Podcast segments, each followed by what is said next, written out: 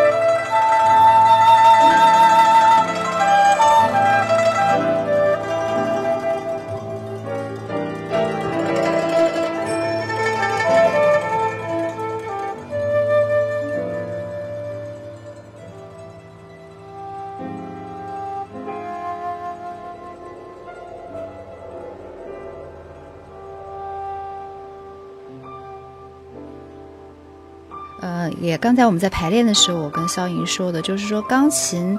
嗯，在这个乐队当中，它是起到一个挺关键的作用，它就像一个一幅画的底色一样的，它的底色是一个。有空间感的，然后我们的上面就很好去描绘我们的画面。那它的底色是什么样的质感，嗯，来决定上面是怎么样去去去走向。那其实东方和西方并不是一个对立的，嗯，本来我们就生活在当代，我们每个人，对吧？每天。接收的信息其实已经已经很难分什么哪个来自于东方哪个西方，没有这么多，就是我觉得还是自然而然的表达你内心对音乐的这种感受就很好。所以在钢琴上面，我们就发挥它的专长，它的这个和声上面它可以做得很丰富，但是这个丰富一定要有质感，就是每一个声音出来又很清透，又非常的。呃，有你你仔细听吧，里边有有文章的啊，有有精心雕琢的东西。那古筝呢？因为在和声上它是不可能达到这个，那但是我们的音质上，这个是我们我们的特点。所以就是怎么样在这个底色上搭上我们的东西，就这两个在一起成为一个化学的作用，然后成为我经常说像一个万花筒一样，就是它它的这个一变化当中是一个。很难去量化的一个一个变化，就是就是我们想要的东西，这种光的这种这种质感，嗯。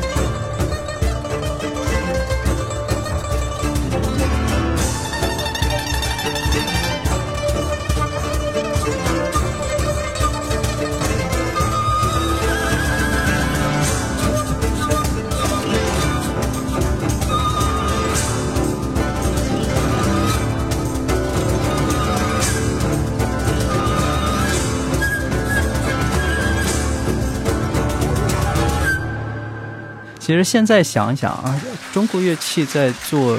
中西方的这种交流式的东西时候啊，经常属于比较尴尬的一种状态，因为西方乐队，特别是爵士乐啊，它那个乐队里边所有的声部、所有的色彩都已经非常非常。足了，都已经饱和度已经够了，所以你的声音在里边其实是多余的。所以你要想要嗯学习非常非常复杂的爵士爵士乐的一些东西呢，嗯，等于说是学了一个用用你自己的乐器去学一个新的一个语言，呃，所以这次呢就不打算去呃往爵士那儿去靠，还是要在中国的这个本本土的这个音阶当中去跟呃这种。呃，西方的这种呃色彩式的和声去找一些交集，而找交集，我觉得是目前来说我们一个很很大的一个挑战。呃，就像刚才讲的，你其实做很多东西可能性是五花八门，什么样都可以，但是是不是违和，是不是很多东西牵强，或者是说很尴尬？哎，所以一定要找到很巧妙，然后就像刚才肖莹说的，两个东西其实你又听得出来各自是各自，但是放在一起就是不违和。这种东西要比互相要找、互相要迎合的那种结合方式要更、更、更、更像古人一些。我觉得古人就在做琴棋书画的时候，每一种表达都是独立的，但是你缺了一种，缺了一种呃任何一种表达，另外一个东西就出不来。它一定是相生的这种感觉，所以我们在重新的呃设计笛子和箫这样的一个乐器，还有尺八用的用的也比较多，呃，尺八也是宋代传到日本去的嘛，所以我们也在考虑用这些乐器来跟当代的，因为当代人啊，去有肯定是有很多当代的手法，然后呢，我们在用当代的手法的前提下去把这些古代的这种原音原汁原味的这种音乐。呃，融合进来，把它们产生一些很好的交集，把这些东西有机的部分保留下来。这版是独奏的，但是我们现场演的时候，会在它的这个独奏基础上，保持这个宋代的这种原汁原味的这个情况下，我们要加入很多新的空间的东西，让大家能够梦回一千年前的宋朝。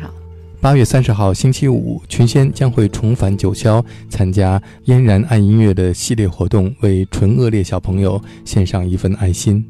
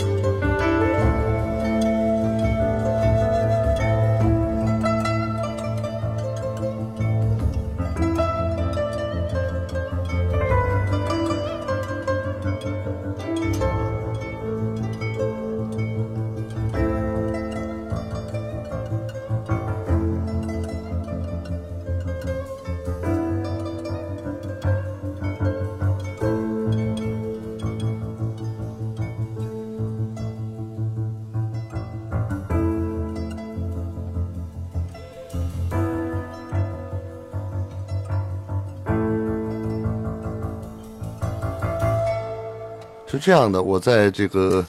我们的这个乐队里担任打击乐。那么打击乐这个也是这个每首乐曲的一个节奏的一个骨干，因为我在我的那个乐界的唱片里也是。也是要传达一种音乐没有界限、无界限的这样的一个一个状态，可以用西方的一些呃和声啊，包括节奏的语言，跟东方的一个呃旋律，还有它的那个音乐的内容相结合，这样的话这样的话可以达到一个世界一个呃非常大的一个家庭的一个一个一个状态。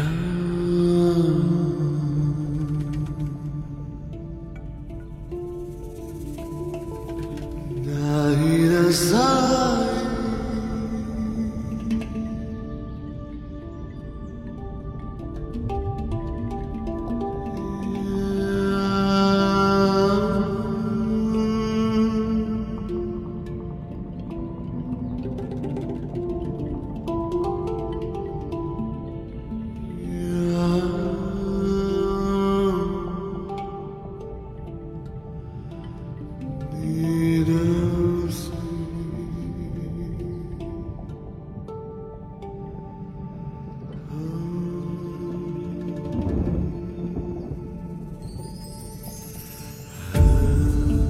是最近也是大家一直在玩的这个手碟啊，在我的唱片里也有啊，我的唱片里那个叫呃诉说。那么呢，我也希望通过这样的一个新生代的一个乐器，可以跟中国的呃传统的乐器，因为这个乐器是两千年啊，有两个瑞士的打击乐演奏家发明的，也是到现在也就十十七八年这样的。现在在社呃世界各地，包括街头啊，包括一些很多的呃职业的演演奏演奏家也都在运用这个乐器。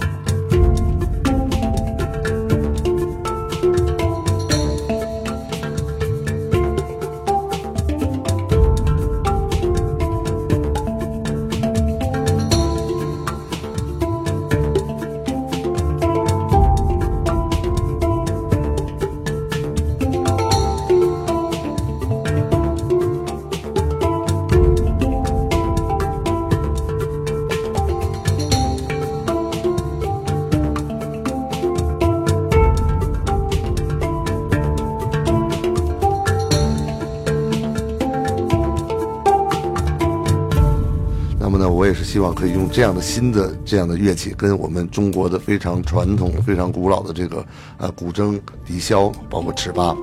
啊，一起来完成这样的一个融合的这样的音乐。